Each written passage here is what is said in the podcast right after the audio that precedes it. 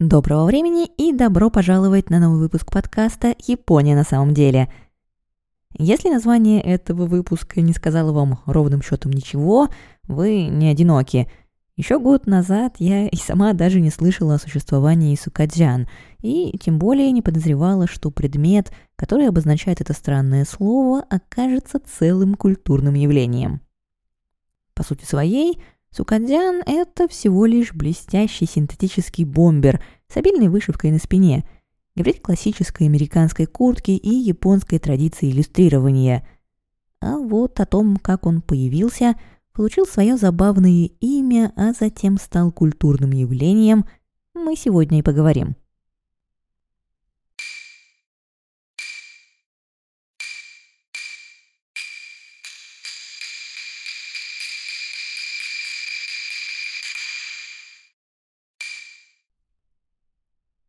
2 сентября 1945 года на борту стоявшего в Токийском заливе американского линкора «Миссури» был подписан акт о капитуляции Японии, документ, ознаменовавший собой окончание Второй мировой войны.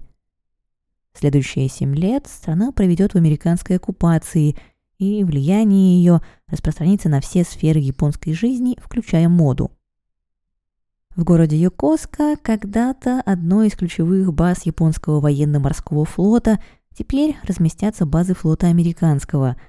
Истощенный войной местный бизнес быстро построится под новые реалии.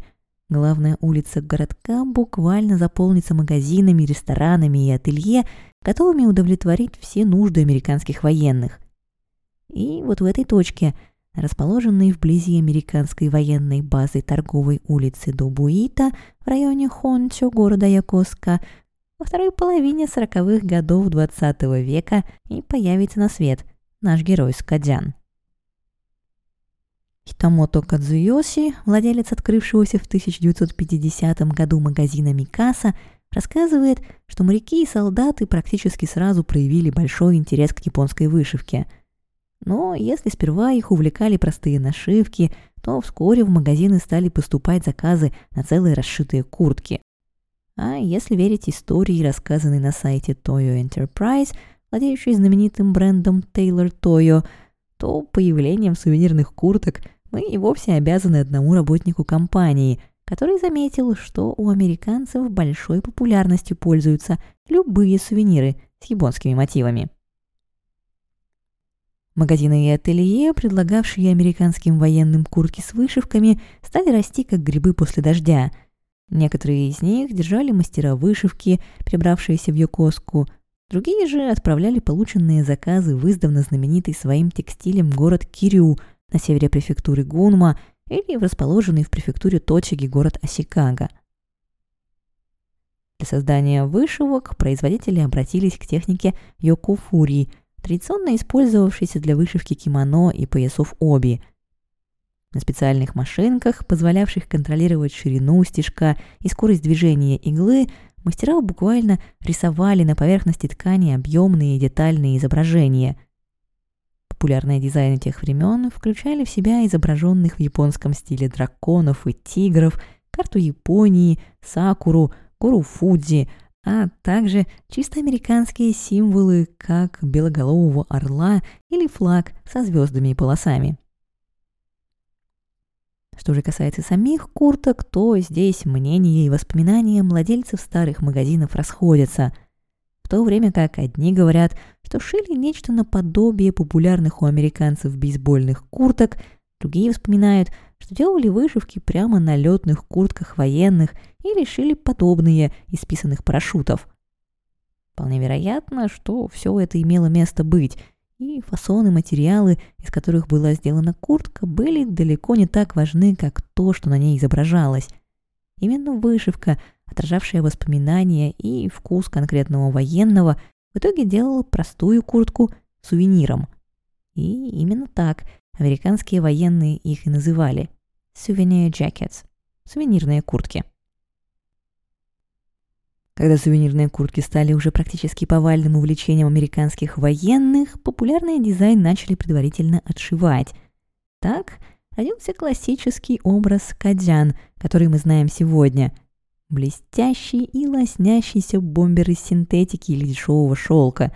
И этот вызывающий дешевый вид куртки в сочетании с детальной и трудозатратной вышивкой, кажется, и делает его таким привлекательным и по сей день.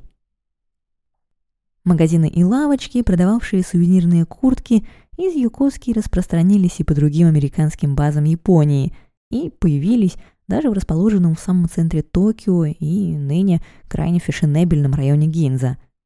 А вслед за тем, как американские военные отправились участвовать в других военных конфликтах в Азии, таких как война в Корее и во Вьетнаме, сувенирные куртки стали выпускать и там, хотя яркая радость от победы во Второй мировой постепенно сменялась на них более темными цветами и порой даже антивоенными лозунгами, как, например, When I die, I'll go to heaven because I've served my time in hell.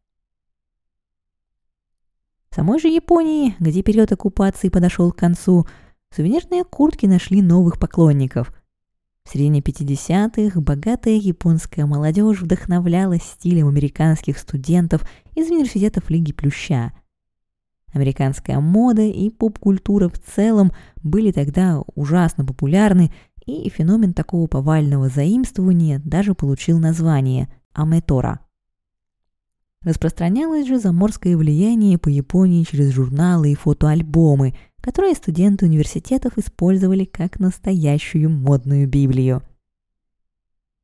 А вот рабочая молодежь из менее обеспеченных семей, на одетых с иголочки студентов в отглаженных брюках, смотрелась некоторым презрением – Стараясь сделать все ровно наоборот, они стремились к максимальной вульгарности, слушали раннюю разновидность рок-н-ролла, рокобилли и одевались как гангстеры или грубые американские военные. Стиль этот, как и следующая ему мятежная молодежь, получили название «мамбо». Мамбо из Йокоски, практически обязательной частью гардероба которых стали сувенирные куртки, звались «скаман», и где-то в то же время и по той же системе соединения названия города Йокоска с английским «jumper» японском языке и появилось слово «скаджан». А в 1961 году на экраны кинотеатров выходит фильм Имамури Сёхея «Бутато Гункан» «Свиньи и корабли», главный герой которого, молодой гангстер из Юкоски, носит ту самую куртку – так, буквально в одночасье, Скадян превращается в символ плохого парня по всей Японии. И образ этот только закрепляется, когда модные куртки начинают носить участники знаменитых рок-групп. К концу 60-х магазины скаджанов работают уже практически полностью на местный рынок, а сама вышитая куртка занимает в стране статус, сопоставимый с тем, что черная кожаная куртка имела в США – Постепенно из символа плохого парня Скадзян превращается в одежду настоящих делинквентов. Его носят члены уличных банд, а создатели кино облачают в него якудза и преступников. Впрочем, как это часто бывает с модными явлениями, в какой-то момент Скадзян перестал быть носибельным лозунгом. Производство курток стало массовым, сюжеты – типичными, а в 80-е и 90-е скачан стали производить и далеко за пределами Японии. Вернувшиеся обратно в Америку куртки затем распространились и по Европе, и, кажется, утеряли свою последнюю связь с войной. Следующая волна популярности ждала сувенирные куртки в 2010-х годах. В 2011-м на экраны выходит фильм «Драйв», с Райаном Гослингом в роли каскадера, механика и водителя, помогающего преступникам скрыться с места преступления. Внимание аудитории, впрочем, вскоре устремляется на куртку, которую носит главный герой. Белый скадян с вышитым на спине скорпионом. Вслед за популярностью этой конкретной куртки о скадянах вспоминают и другие знаменитости – Мик Джаггер носит его во время своего тура с Rolling Stones, а перед фанатами в скаджанах появляются такие знаменитости, как Дрейк, Кенни Уэст и Харри Стайлз. Свои версии сукаджанов выпускают Сан Лоран, Гуччи, Levi's и Adidas.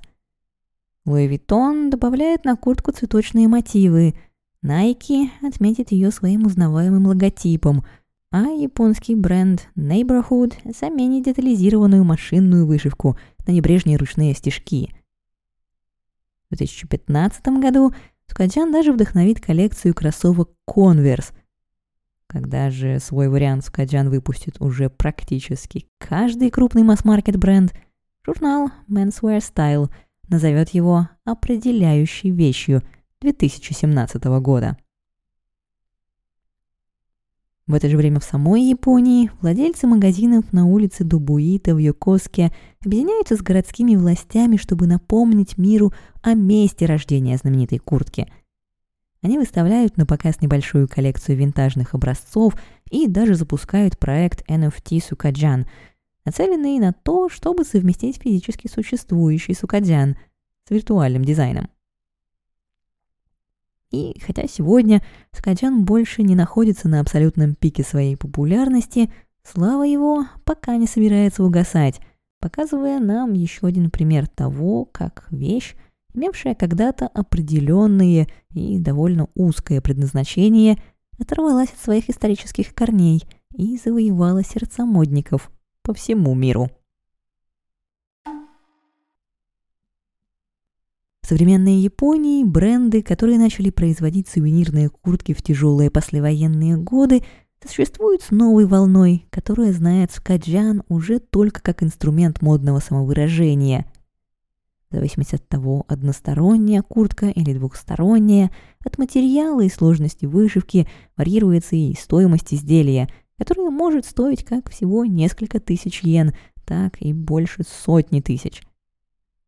Самые большие ценители сукадзян и вовсе стараются не покупать готовые куртки, но заказывать сшитые по индивидуальному заказу. Впрочем, будьте готовы, что изготовление такой куртки займет от нескольких месяцев до полугода. Желающих много. Ну, а если вы решили не ждать и подобрать себе подходящую по духу куртку из огромного ассортимента специализированных магазинов, то вот несколько моментов, которые помогут вам сделать этот непростой выбор. Во-первых, определитесь, хотите ли вы новую или винтажную куртку.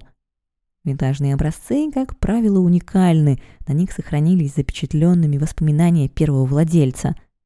И, разумеется, они куда ценнее новых. Впрочем, именно это и является их главным минусом. Вы будете носить чужие воспоминания. А кроме того, может быть сложно найти винтажный сукадзян подходящего размера и сохранности.